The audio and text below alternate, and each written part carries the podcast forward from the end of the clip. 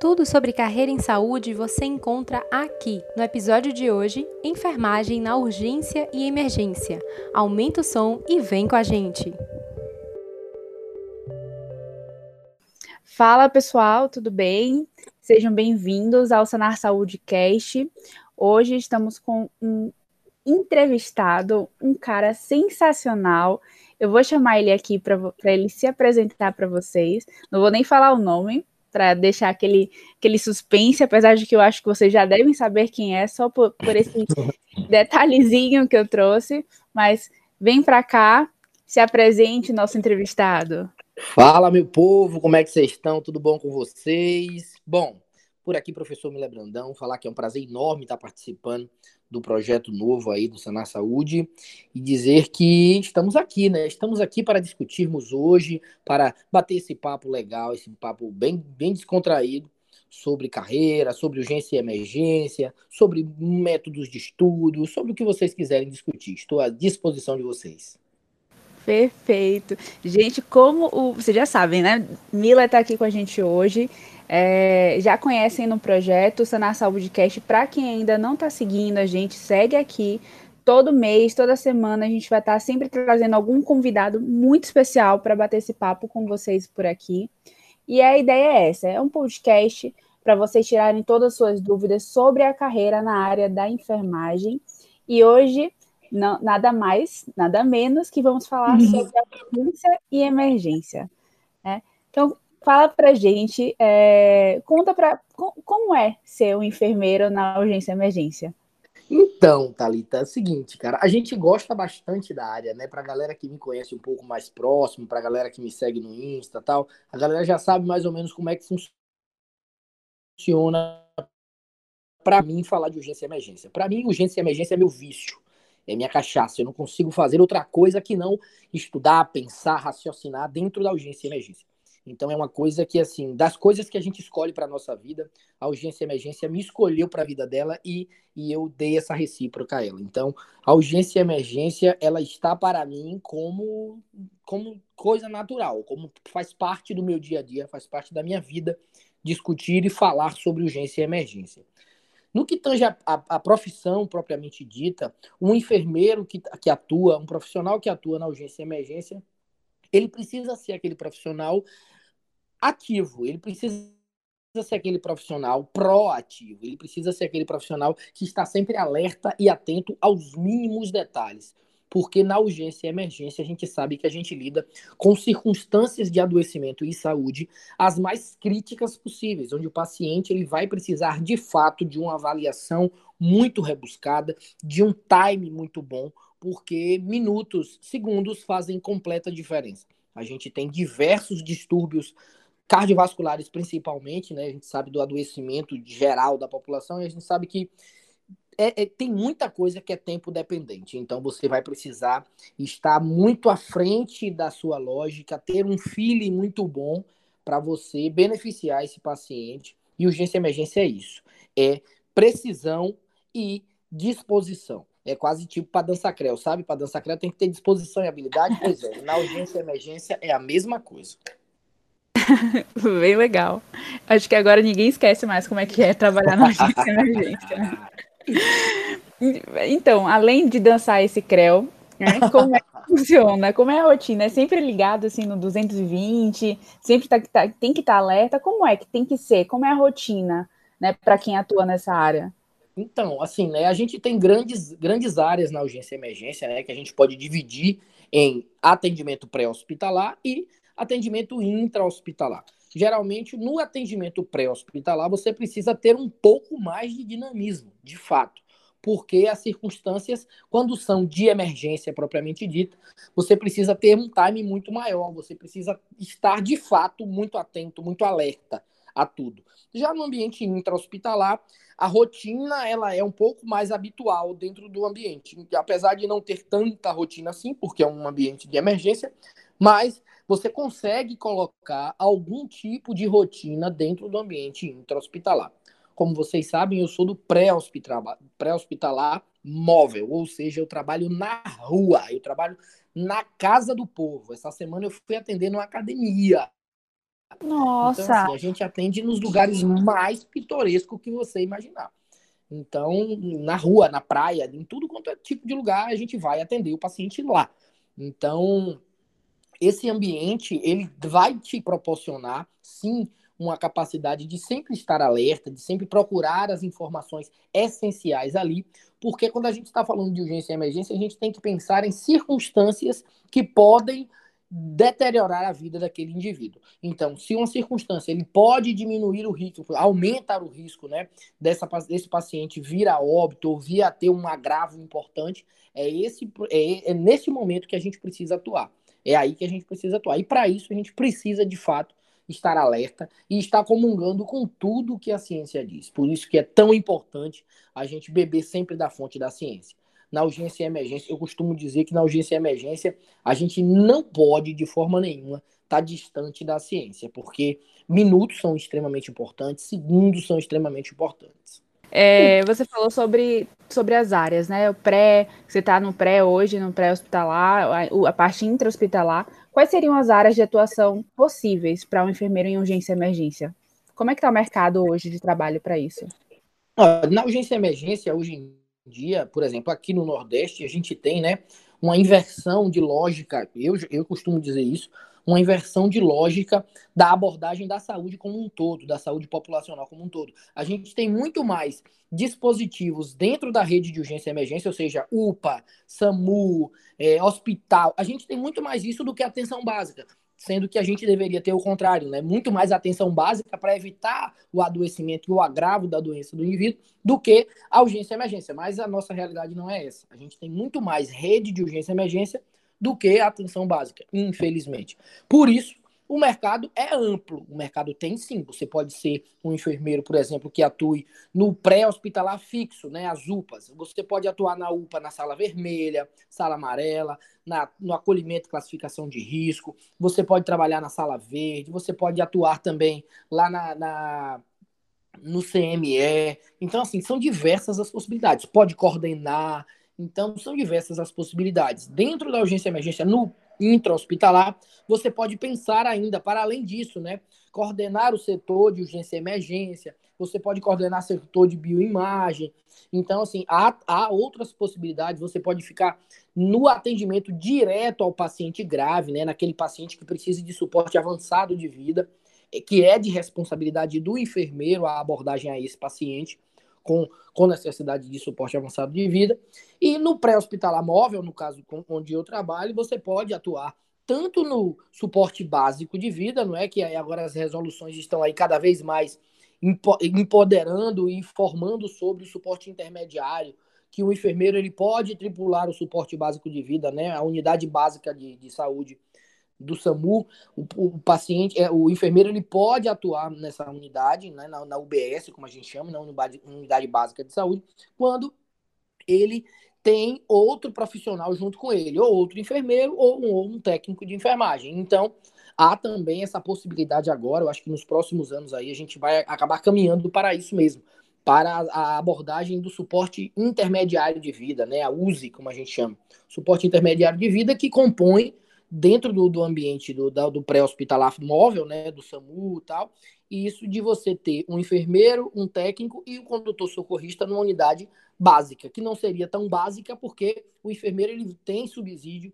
de abordagem em alguns dispositivos de suporte avançado, por exemplo, é, a utilização dos, das máscaras né, supraglóticas, dos dispositivos supraglóticos, a utilização, por exemplo, do monitor multiparamétrico para a realização de um eletrocardiograma, até para a realização também de uma desfibrilação manual, se for necessário. Então, assim, o enfermeiro ele pode utilizar também do intraósseo. Então, há outras possibilidades. Eu acho que isso é um campo que tende a ficar muito bom. Atualmente, atualmente, o que a gente vê é que mercado tem. O que a gente precisa é inverter a, a lógica de valores do mercado.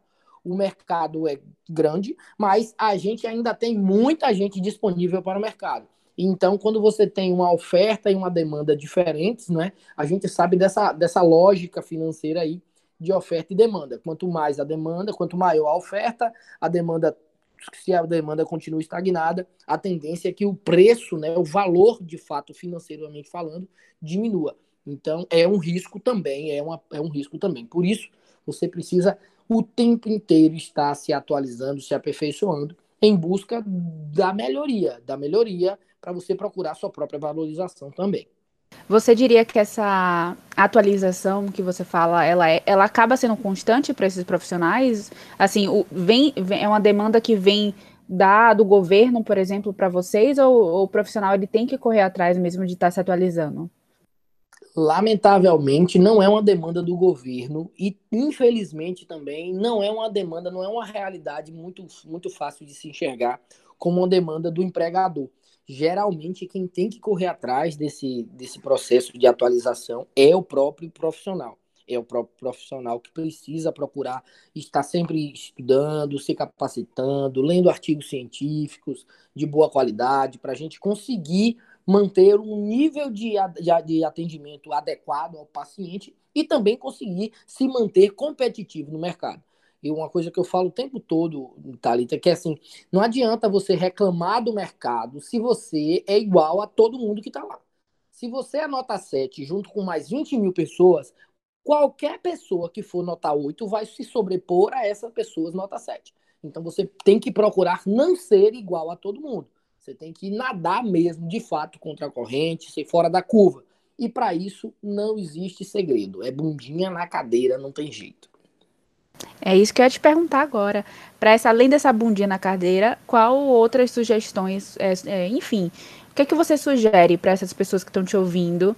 Ah, realmente, além da, da bundinha na cadeira, o que, é que, o que, é que a gente pode fazer para buscar ser nota 8 fora da curva? Enfim, qual seria a sua sugestão? A minha sugestão é não fique limitado, não fique limitado aos indicativos de enfermagem. Por exemplo, é muito importante, por exemplo, fazer cursos de imersão, né? Suporte avançado de vida, suporte básico de vida, manejo de vias aéreas, abordagem aos pacientes clínicos, ok, é muito importante, isso é fundamental. Isso é fundamental. Só que, para além disso, um enfermeiro bom, um enfermeiro que quer ser muito bom, ele não pode se limitar a ficar com a parte técnica apenas. Ele tem que desenvolver o interpessoal dele, ele tem que ter uma boa linguagem, ele tem que falar bem, ele tem que se comportar de forma adequada, ele tem que se portar aos seus pares e também a, a equipe multiprofissional de forma adequada, ele tem que saber manejar, lidar conflitos. Então, assim, você tem que ir para além da enfermagem. Transborde o, o profissional que há em você para além da enfermagem. Porque é isso que vai te dar um, um diferencial de visualização. Alguém que queira contratar você vai enxergar você como uma pessoa interessante, como um profissional interessante também. Perfeito. Você diria que é uma área que onde a enfermagem tem autonomia? Demais. Então, eu fiz, eu fiz o, o curso de enfermagem para atuar no atendimento pré-hospitalar móvel justamente por conta da autonomia. Mas assim, tá, então uma coisa que é extremamente importante é você não consegue autonomia se você não tem conhecimento. Você só enxerga a sua autonomia quando você conhece o que você está fazendo. Não adianta você ter uma autonomia de papel ali, escrita, que você tem algum tipo de autonomia para qualquer coisa na sua vida, sendo que você não sabe o mínimo possível para conseguir executar as suas atribuições, conseguir manejar ali algum, algum problema que aconteça dentro da equipe. Não adianta você achar que tem autonomia, sendo que você não sabe executar essa autonomia. Então, tem sim autonomia, desde que você saiba o que você esteja fazendo. É como a gente, eu brinco o tempo todo com os meus alunos assim, ó. Você não adianta você começar a jogar um jogo sem saber as regras do jogo. Você precisa saber as regras do jogo. Senão você vai ser pato durante muito tempo. Durante muito tempo, até você aprender. Se você aprender, você vai ser pato até você conhecer. Se você já entra sabendo as regras do jogo, você já tem um certo discernimento do que você vai fazer e isso, consequentemente, vai te dar autonomia. Incrível. Eu, eu fiquei ainda presa lá naquela frase que você fez da, da academia, fiquei bem curiosa na situação hum. da academia. Eu queria que você contasse pra gente um pouquinho é, alguma situação dessa é, diferente, alguma situação inusitada que aconteceu com você nessa experiência. Pronto, posso te contar e posso te mostrar nesse detalhe, nesse exemplo, por exemplo, como é, como é que a gente pode fazer diferença na vida do outro. É, eu fui acionado, eu fui acionado para atender um paciente, uma paciente que fez uma parada cardiorrespiratória na academia, durante o atendimento. Durante a, a, a, o treino dela, ela fez uma parada cardiorrespiratória. Caiu lá no chão, desacordada. Outra pessoa, uma enfermeira que estava lá treinando também no mesmo horário. Olha como as coisas são, hein? Olha como o universo conspira. Outra enfermeira que estava lá malhando no mesmo horário abordou a vítima, chamou ajuda e começou a realizar reanimações cardiopulmonares ali, debaixo do aparelho que a mulher estava. Começou a realizar compressões cardiopulmonares nessa paciente. O paciente voltou, tá certo? O paciente voltou à circulação espontânea. A gente abordou esse paciente com suporte avançado de vida, com drogas vasoativas tal. E assim, tiramos a paciente de dentro da academia, colocamos na unidade da gente e encaminhamos essa paciente para unidade de referência para um hospital. Então, assim, olha, perceba aí como, como o mindset dessa pessoa que estava lá é diferente. Ela percebeu que era uma parada e agiu conforme um enfermeiro deve agir. Abordou ali a vítima e conseguiu fazer com que essa vítima não morresse ali naquele momento. Então, é coisas assim, completamente pitorescas que você nem imagina. Por exemplo, aqui em Salvador, algum tempo atrás, alguns dias atrás, teve também um problema, um, uma violência urbana, né, que a gente já está até já está até olhando e achando até habitual já uma semana atrás e a gente já nem fala mais sobre isso, aquela chacina na praia. Então, três pessoas morreram tal. Então, assim, outro, outra situação. Então, de macacão fechado até em cima, de bota grande, long, manga, é, é, cano longo e atendendo na praia, na areia da praia, fazendo atendimento na areia da praia. Então, são circunstâncias que você recebe, né? Se você atua no atendimento pré-hospitalar móvel, você é, é, são circunstâncias, são cenas que vão apresentar você que coisas que você nem imagina, coisas extremamente pitorescas. É, eu tô, eu tô tentando imaginar aqui, mas realmente é bem, bem complicado. Acho que só vivendo para entender a, o que se passa, né? Bem por aí. Quais seriam, para você, Miller, quais seriam os maiores desafios de atuar nessa área, visto tudo isso que você já falou? Se você conseguisse trazer em algumas palavras assim. Desafio. O desafio é exatamente se manter à frente do que você acha que já sabe. Você nunca pode dizer que já sabe suficiente sobre algum assunto. Você tem que sempre estar bebendo da fonte do conhecimento. O desafio é enorme, porque a gente não sabe o que vai entrar pela nossa porta. A gente não sabe para onde a gente está indo. Quem trabalha na emergência, a gente não tem ideia do que é que pode chegar. Então, por, isso, você precisa estar estudando o tempo todo, porque pode chegar uma coisa completamente diferente e que você nunca tenha lido o suficiente sobre aquilo, porque você imaginou que nunca chegaria e acontece de chegar. Então, o maior desafio é esse, é não saber exatamente o que a gente vai encontrar pela frente o tempo todo. Conheça nossos livros e se prepare para as provas mais difíceis do país. Acesse sanarsaude.com e saiba mais com isso eu puxo para o que a gente está vivendo hoje, né? Porque até uma, uma, curiosidade que eu tenho de como é que vocês estão lidando, o que é que mudou na rotina de vocês frente a essa pandemia que, que o Brasil, o mundo está vivendo, né? O Brasil inserido nisso. É, como é que como é que está a rotina de vocês com isso? O que é que mudou? Então, o que mudou de fato foi a utilização dos equipamentos de proteção individual. A utilização dos equipamentos de proteção individual, que a gente não utilizava, a gente nunca tinha utilizado um nível de proteção do jeito que a gente tem que utilizar agora, e isso desgasta demais, porque, por exemplo, Salvador é uma cidade muito quente. Imagina se manter com um macacão vedado ah, por três, quatro horas, sem poder beber água, sem poder ir no banheiro. Então, assim, é muito complicado. É muito complicado. Aumentou demais a sobrecarga, porque você a pandemia é de fato uma realidade, a segunda onda é, meu Deus do céu, mais realidade ainda. Então a gente tem um processo de trabalho sobrecarregado, a gente tem um, uma dinâmica de trabalho muito travado, porque exige muito tempo a disparamentação, a paramentação. Então, assim, os infartos continuam acontecendo, os tiros, as facadas continuam acontecendo, as PCRs continuam acontecendo. E para acrescentar mais ainda, ainda teve né, esses, esses, esses, distúrbios aí, esses problemas que a pandemia trazem com o paciente, com os pacientes. Sim. É bem, é bem. Eu imagino o que é que. Acho que todo o time né, de profissionais de, de saúde está bem sobrecarregado com tudo isso. E as pessoas precisam entender que não é brincadeira, né? Que a gente não está lidando com nada fácil. É, desse jeito.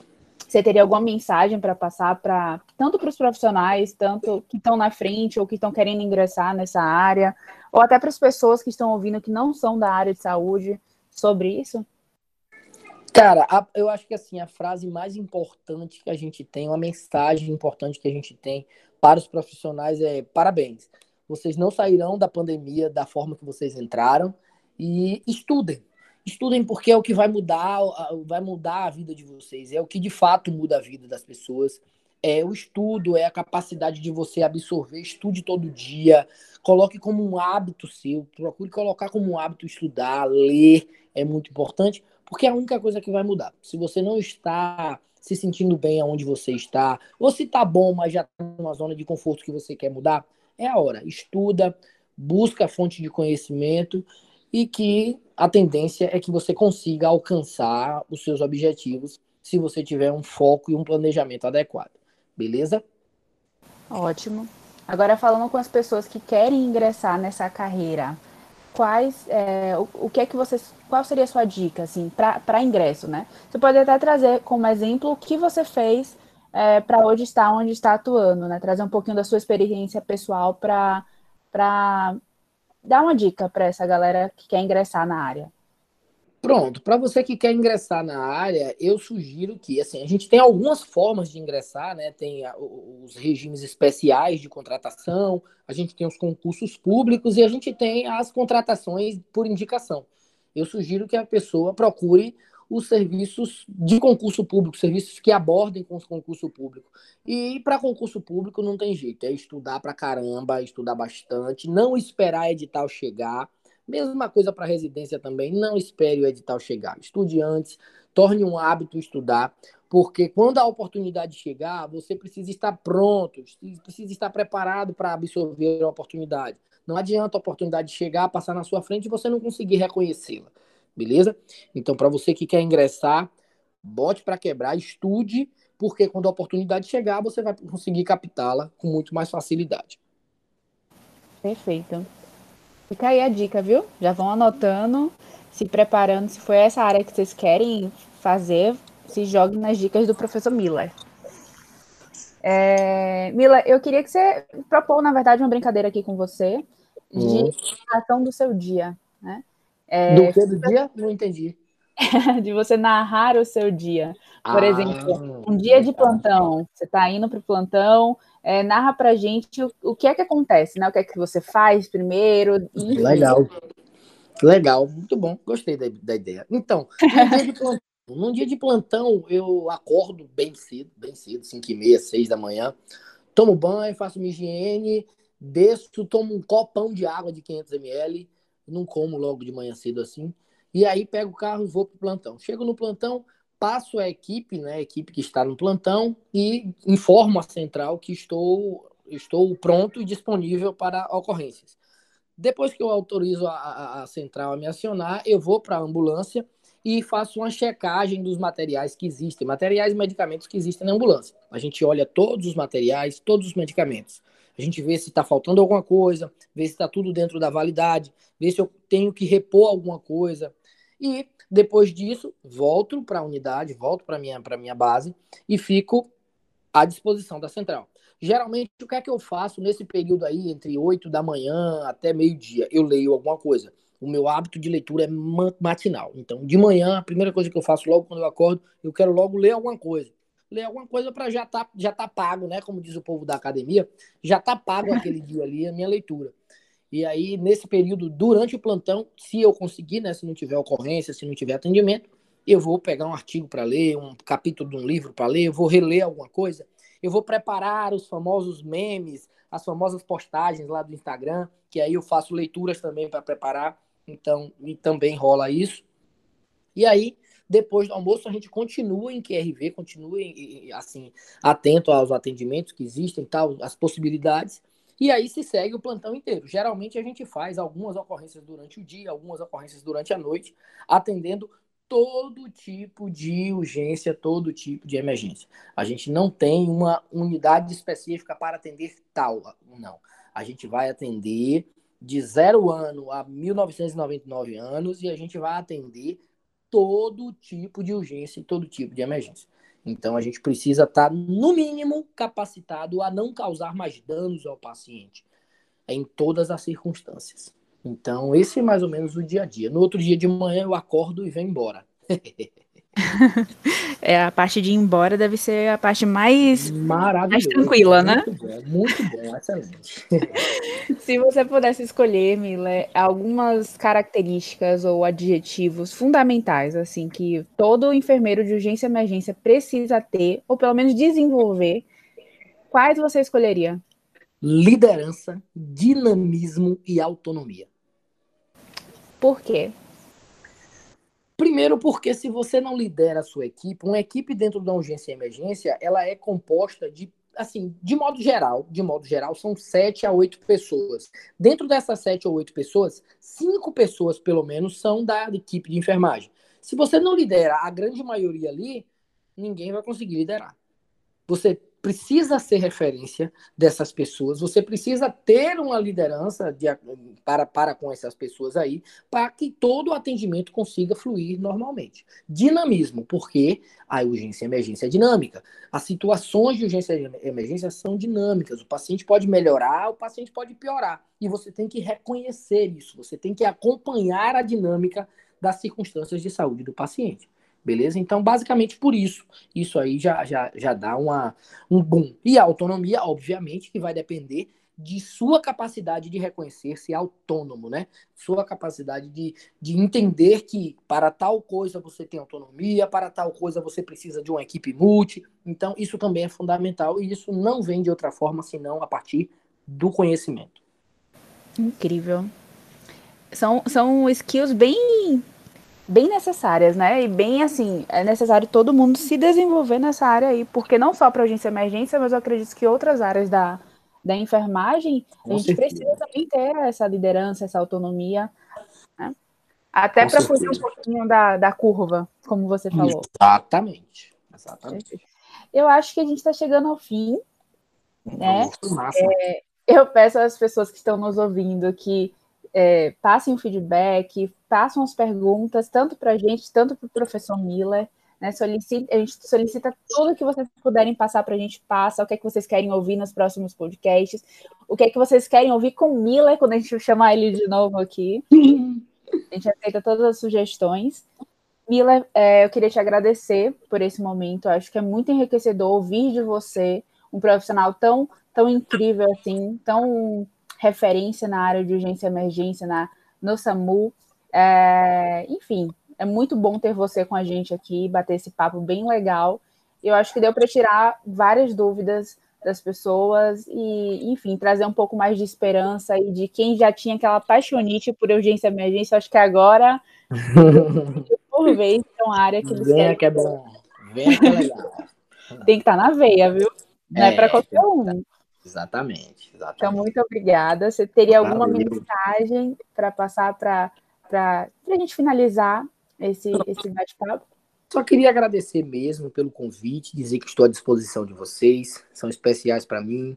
Dizer para a galera aí que botem para quebrar, sejam diferentes, surpreendam, porque a gente já tá cheio de nota 7 por aí, tá? Quero ver todo mundo nota 9 e 10 aí, surpreendendo, botando para quebrar, sendo referência onde quer que vá tá bom? E pro povo de urgência e emergência, só vem, bebê, tô te esperando. só vem beber, a hashtag da, desse podcast vai ser essa, viu? Só vem beber. Obrigada, Mila. Valeu, Thalita. Pessoal, continue acompanhando a gente, se inscrevam, sigam o podcast, compartilhem com seus amigos, marquem os amigos que desejam seguir essa área ou que ainda possuem alguma dúvida que essa, essa, esse bate-papo pode ajudar vocês a compartilhar mais conhecimento. E é isso, eu estou muito contente por estar participando disso aqui, desse momento junto com vocês, e esperançosa de por novos, novos projetos junto com esse professor incrível. Valeu, Thalita. Abraço. É. Obrigada. Tchau, tchau, pessoal. Até a próxima. Tchau, tchau. Este episódio foi elaborado pela Sanar Saúde. Encontre notícias, editais de concursos e residências e muito mais. Acesse sanarsaude.com/portal e cadastre-se.